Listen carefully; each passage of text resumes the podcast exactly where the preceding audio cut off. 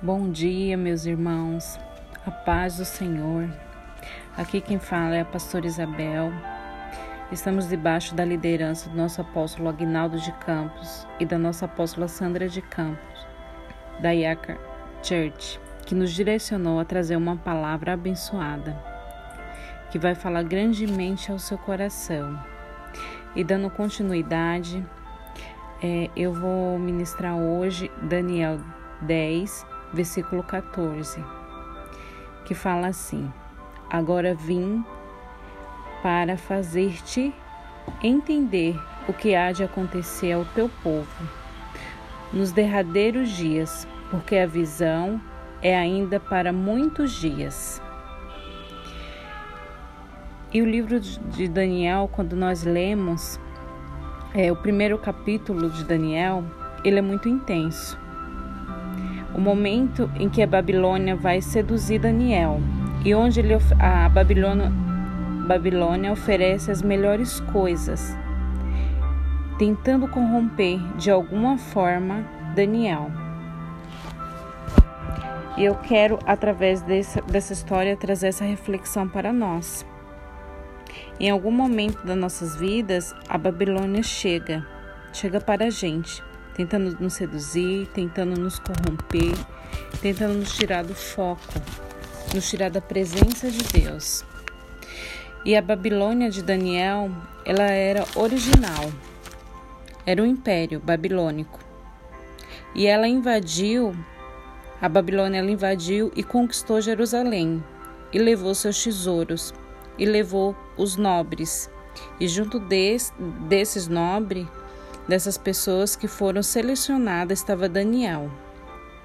E o rei Nabucodonosor fala para Aspenaz fazer uma seleção dos melhores homens. E ele faz uma proposta para ele, porque o diabo ele é assim. Ele vai nos tentar naquilo que somos mais frágeis, nos tentar naquilo que que mais temos dificuldade para vencer. E Daniel foi, foi levado sem querer. E a Babilônia oferecia as melhores coisas para Daniel. Foi oferecido para ele é, aprender novos idiomas.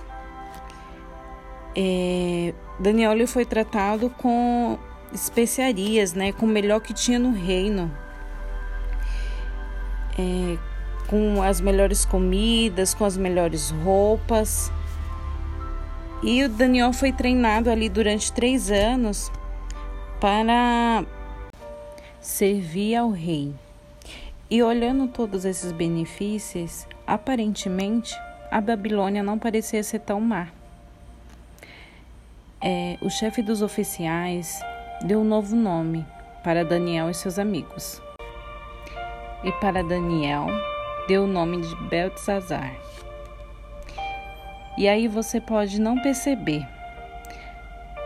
Mas os judeus tinham muitas restrições alimentar e os manjares do rei na Babilônia eram oferecidos a outros deuses.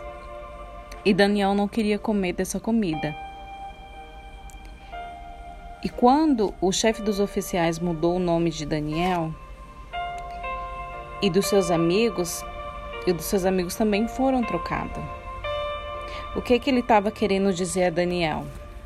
Ele estava querendo dizer a ele que não era apenas o nome que estava sendo trocado, e sim que ele tinha que esquecer do seu Deus.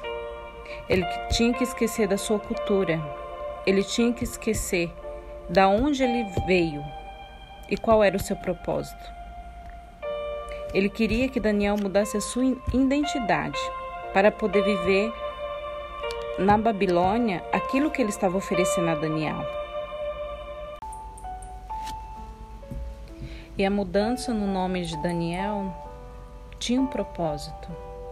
Assim como teve na, na vida de Abraão, da, de Abraão que se tornou Abraão, de Jacó que se tornou Israel.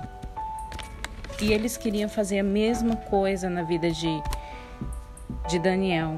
Eles queriam tirar o propósito que Deus tinha na vida deles que ele esquecesse a sua identidade. Só que Daniel não se corrompeu.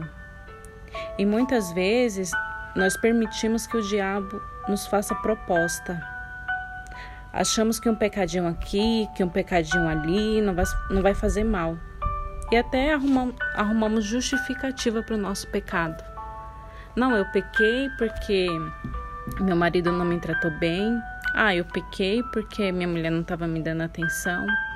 Ah, eu pequei porque fulano falou mal de mim. E a gente quer justificar o nosso pecado, né? Quem nunca pecou que atira a primeira pedra. Mas o Espírito Santo vem para nos confrontar, para nos direcionar, para nos colocar de volta do trilho que muitas vezes saímos sem perceber. E não tem como nós justificar o Espírito Santo, porque ele é o Criador e nós somos a criatura. Porque nós não fomos criados para viver na Babilônia, nós não fomos criados para viver de qualquer maneira. Nós fomos criados para viver a plenitude de Deus. E para isso nós temos que renunciar. Assim como Daniel renunciou, nós temos que renunciar aquilo que a Babilônia tem nos oferecido. E em nome de Jesus, eu declaro sobre a sua vida que o Espírito Santo venha te fortalecer e venha te direcionar, que você possa ouvir a voz do Senhor e que você possa renunciar tudo aquilo que tem te tirado da presença de Deus. E Daniel, é, Deus, quando ele teve a visão que Deus mostra que algo de ruim vai acontecer, ele poderia muito bem ter falado, tá, mas eu não sei quando vai acontecer, eu já estou na Babilônia já há tantos anos, eu não vou mais me preocupar. Mas pelo contrário, Daniel sabia do propósito que Deus tinha na vida dele. Deus tinha um chamado, assim como tem na vida de cada um de vocês, nas nossas vidas. Ele tem um chamado e nós precisamos estar debaixo das mãos do Senhor para viver a plenitude de Deus nas nossas vidas. E Daniel, ele toma uma decisão. E assim nós também temos que tomar essa decisão porque um caráter ele é formado em cima de uma decisão e nós também temos que tomar. Tem decisões que são fortes, doloridas, complicadas, mas que nós precisamos tomar.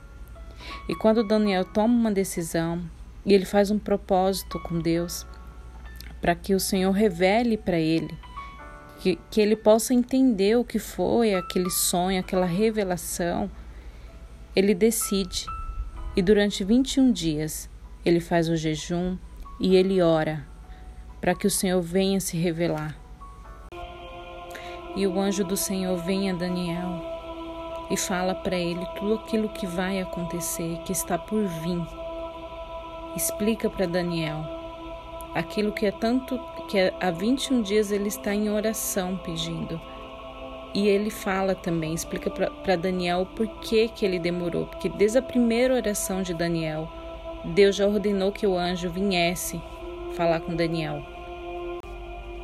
E eu quero focar e assim concluir que foi a partir da decisão de Daniel.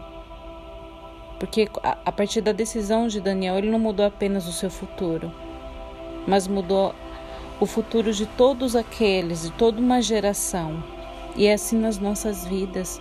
O Senhor quer uma posição, o Senhor quer uma direção nossa, uma decisão nossa, porque a partir daí o Senhor não vai mudar apenas a nossa vida, mas todos aqueles que ainda estão por vir, toda uma geração. E eu declaro na sua vida que você possa viver o propósito de Deus, que você possa viver o sobrenatural do Senhor. Eu quero fazer uma oração para concluir essa palavra. Pai, nessa hora eu oro ao Senhor. Que o Senhor venha nos fortalecer, que o Senhor venha tocar, Senhor, cada coração que esteja ouvindo, Senhor, esta mensagem. Senhor, que a sedução da Babilônia não, não venha nos tirar do foco, Senhor. Que nós possamos entender qual é o nosso propósito e que possamos, ó Pai, decidir, Senhor, na tua palavra, em ti e por ti, Senhor em nome de Jesus. Eu quero agradecer a você que escutou até aqui essa palavra. Deus abençoe a sua vida.